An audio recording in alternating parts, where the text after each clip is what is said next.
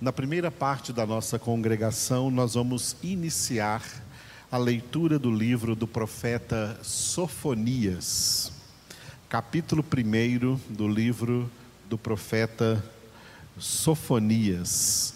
Sofonias que está entre Abacuque e Ageu, aí no Antigo Testamento, profetas menores, menores porque os livros são menores e o livro do profeta Sofonias é composto de apenas três capítulos. E na nossa congregação de hoje, nós vamos ler o primeiro, primeiro capítulo, Sofonias, capítulo 1. Enquanto você lê comigo este, esta palavra, o Espírito de Deus estará usando a espada dele, a espada do Espírito Santo, que é a palavra de Deus, para operar em nossas vidas. E a palavra de Deus age assim. Deus vai agir na sua vida exatamente aonde ele vê que você necessita. Então receba a palavra do Senhor.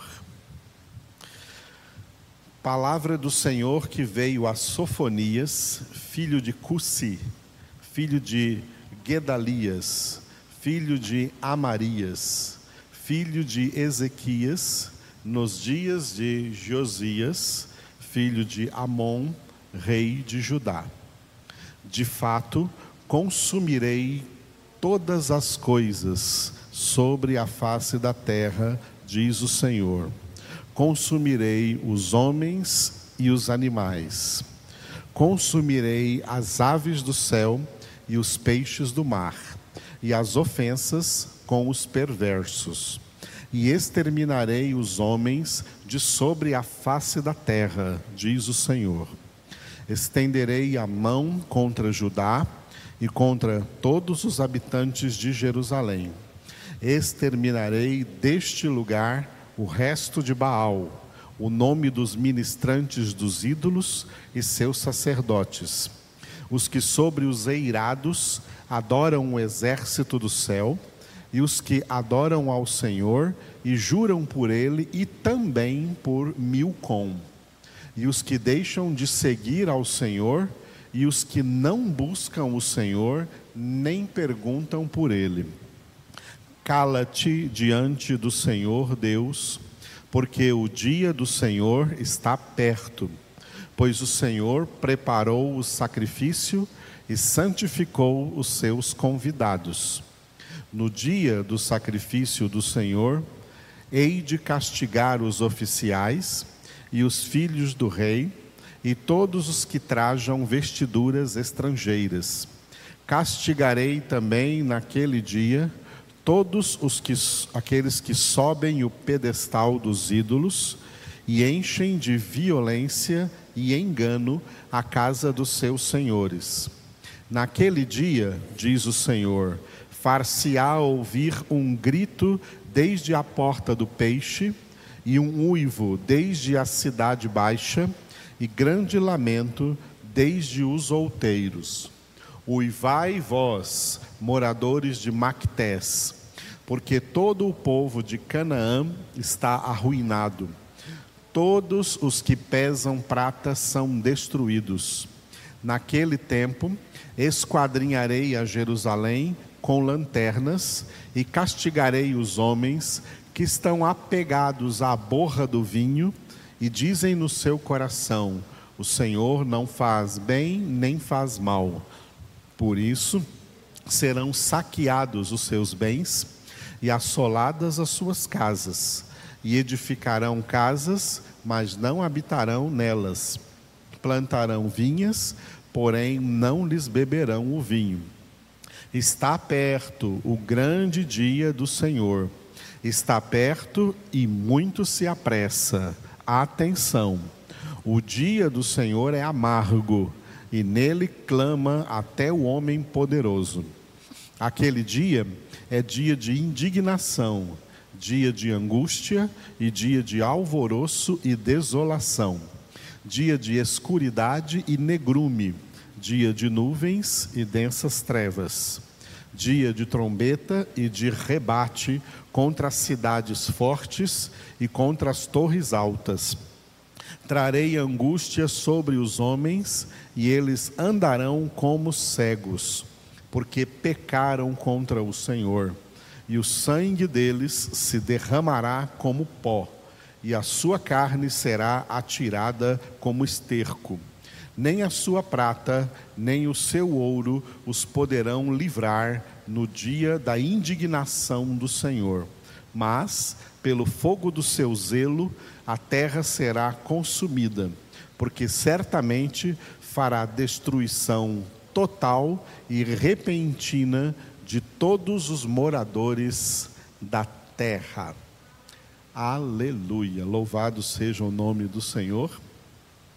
O profeta Sofonias foi um instrumento de Deus para anunciar algo que, na dimensão futurística desta profecia, o que nós conhecemos como o fim do mundo e de todas as coisas neste universo criado por Deus três versículos bem característicos: versículo 2, versículo 3 e depois o versículo 18, o último versículo. Versículos 2 e 3. De fato, olhe que é o próprio Deus falando, por isso que no meio desse versículo está escrito: Diz o Senhor. De fato, consumirei todas as coisas sobre a face da terra diz o Senhor: Consumirei os homens e os animais, consumirei as aves do céu e os peixes do mar, e as ofensas com os perversos, e exterminarei os homens de sobre a face da terra, diz o Senhor. E para confirmar isso, o último versículo, versículo 18: nem a sua prata, nem o seu ouro ou seja, nem todas as riquezas dos homens os poderão livrar no dia da indignação do Senhor. Mas pelo fogo do seu zelo a terra será consumida, porque certamente fará destruição total e repentina de todos os moradores da terra. Portanto, a profecia que Deus entregou ao profeta Sofonias, ela se projeta para o fim do mundo. Aquele, aquele tempo em que Jesus chamou de a consumação do século. E é muito importante nós entendermos isto. Tá? A palavra de Deus, a Bíblia Sagrada, não é palavra de homens, não é filosofia humana, não são ideias humanas, nem idealismos humanos, não é o que os homens pensam que esse mundo aí vai ficar durando aí para sempre e que futuramente muita gente vai mudar aqui da Terra para um outro planeta ou para uma estação espacial ou para Marte ou para a Lua, porque a civilização humana não vai ter fim, ela vai continuar de qualquer maneira. Isso é falso. O que é verdadeiro é todo o universo criado será desfeito, será destruído. Tá?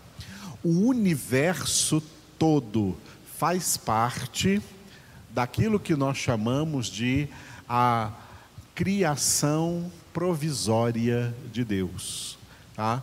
A criação tem dois elementos que nós chamamos de dois elementos da criação: o elemento provisório e o elemento permanente. O elemento permanente, vamos começar por ele. O elemento permanente são dois. Tem dois elementos aqui fazendo parte deste elemento permanente. Coisas que Deus criou, seres que Deus criou para existir para sempre anjos e homens. Somente. Anjos e homens foram criados para ter existência permanente, vão existir para sempre na eternidade. Tirando os anjos e os homens, tudo que sobrar no universo pode ser imensas galáxias, planetas, astros, estrelas, a Via Láctea, onde está o planeta Terra, o planeta Terra, tudo isso é criação provisória, é o elemento provisório da criação. Deus criou o universo inteiro, entenda através dessa figura de linguagem. Deus criou o universo inteiro apenas para servir de palco para a história terrena da humanidade. Só isso. Quando essa história terrena da humanidade chegar ao fim, Deus vai desmontar o palco. Deus vai desfazer o palco. O universo inteiro deixará de existir. E é por isso que nós lemos muitas vezes no livro Apocalipse, no último livro da Bíblia, os céus se enrolaram como uma folha de papiro, as estrelas caíram do céu, o sol deixou de brilhar, o mar já não existia, ou seja, o Apocalipse já começa a demonstrar como esse palco vai ser desmontado, como todas as coisas serão desfeitas, porque são elementos provisórios da criação. Tá? O universo inteiro é um elemento provisório. Assim como ele veio a existir, também repentinamente ele deixará de existir. Quando Deus completar o número de todos os seres humanos que Deus, antes da fundação do mundo, calculou para existirem na história da humanidade. Dentre salvos e condenados, a humanidade terá o número de pessoas que fizeram parte dessa história da humanidade, número determinado por Deus. Já fazem parte desse número todos os que viveram no passado desde Adão e morreram. Já fazem parte desse número todos os que estão vivos hoje sobre a terra, e ainda fazem parte desse número aqueles que ainda vão nascer até o fim do reino milenar de Cristo. Quando terminar o milênio, quando terminar o reino milenar de Cristo, ninguém mais será concebido, gerado e nascido. Ninguém mais vai nascer, porque terá, terá se completado o número dos seres humanos que Deus planejou que viessem à existência neste mundo. E todos esses seres humanos viverão para sempre, quer no estado de eterna condenação, quer no estado de eterna salvação, na glória eterna com Deus. Esse é o plano de Deus. O plano de Deus não é, não se resume, não poderia jamais se resumir a essa fatídica história triste da humanidade. A humanidade tem uma história, a humanidade está traçando uma história terrivelmente triste. Uma história que tem por fundo de toda essa tristeza, de toda essa tragédia humana, o que está escrito em Romanos 3, 23. Todos pecaram e carecem da glória de Deus. O plano de Deus não se centraliza nessa história da humanidade. Essa história da humanidade, ela é meramente um instrumento passageiro que Deus está usando para estabelecer uma nação espiritual que Ele está edificando para morar com Ele eternamente na glória. A vida dos salvos na glória, a vida da nação salva na glória, a vida da família de Deus na glória eterna, quando todos estivermos lá na glória, é o alvo, o alvo principal de todo o propósito de Deus com a criação. Deus decidiu criar visando essa família.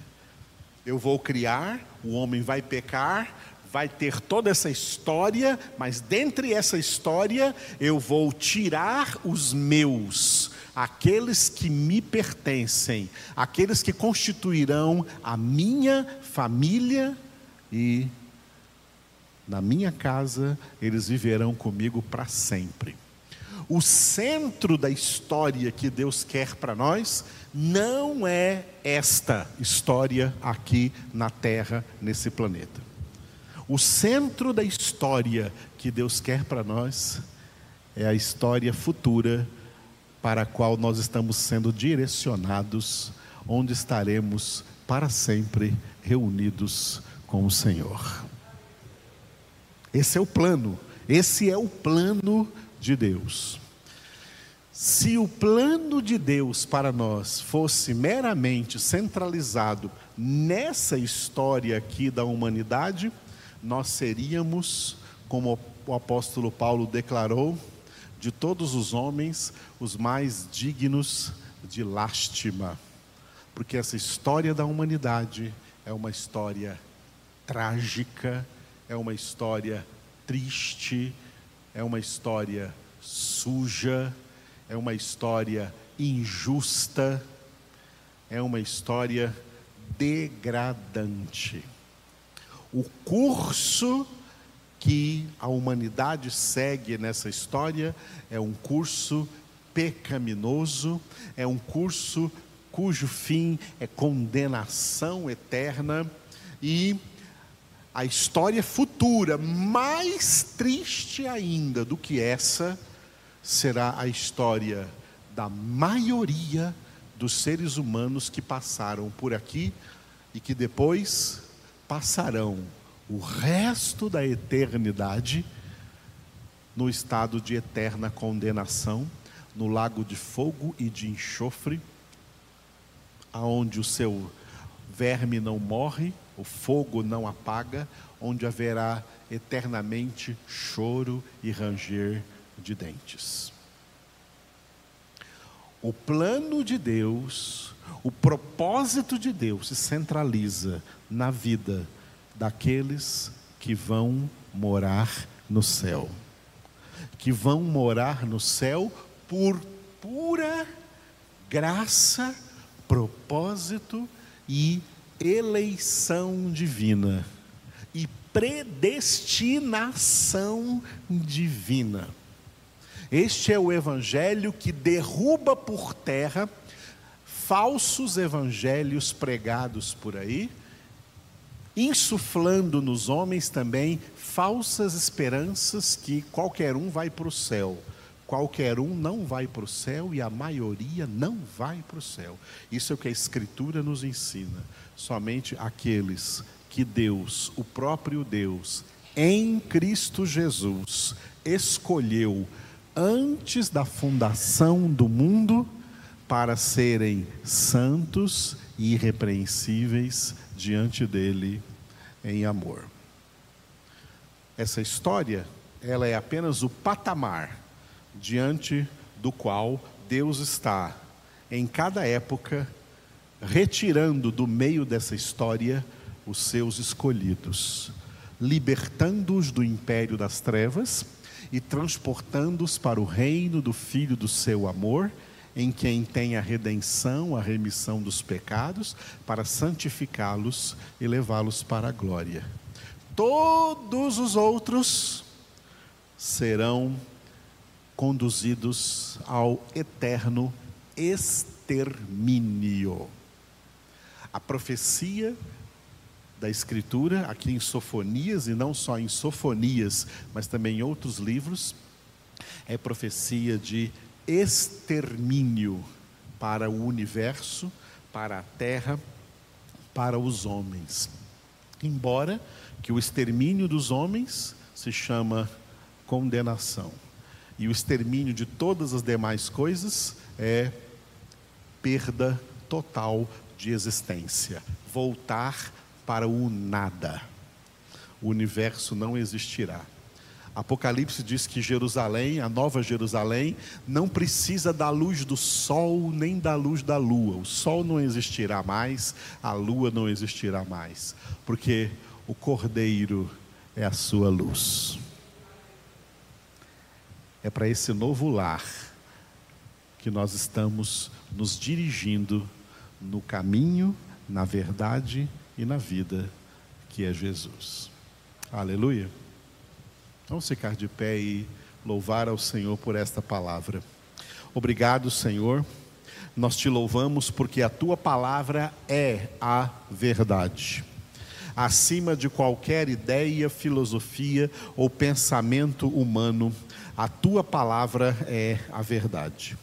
Te louvamos porque, assim como criaste todas as coisas, tu tens destino certo para todas as coisas e tudo está debaixo do controle do Senhor e cada vida está debaixo do total controle do Senhor.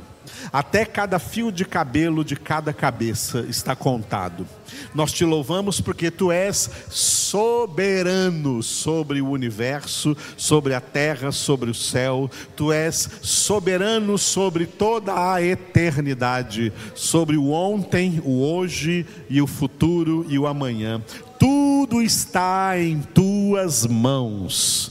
E nós te louvamos, ó Pai, porque nós temos, por causa disso, nós temos em Ti total confiança. Esperamos do Senhor, aguardamos do Senhor, invocamos o Senhor, buscamos a tua presença, queremos ser santos como o Senhor é santo. Queremos, Senhor, um dia estar definitivamente na tua casa, que será também nossa casa, aonde para sempre contemplaremos a beleza da tua santidade.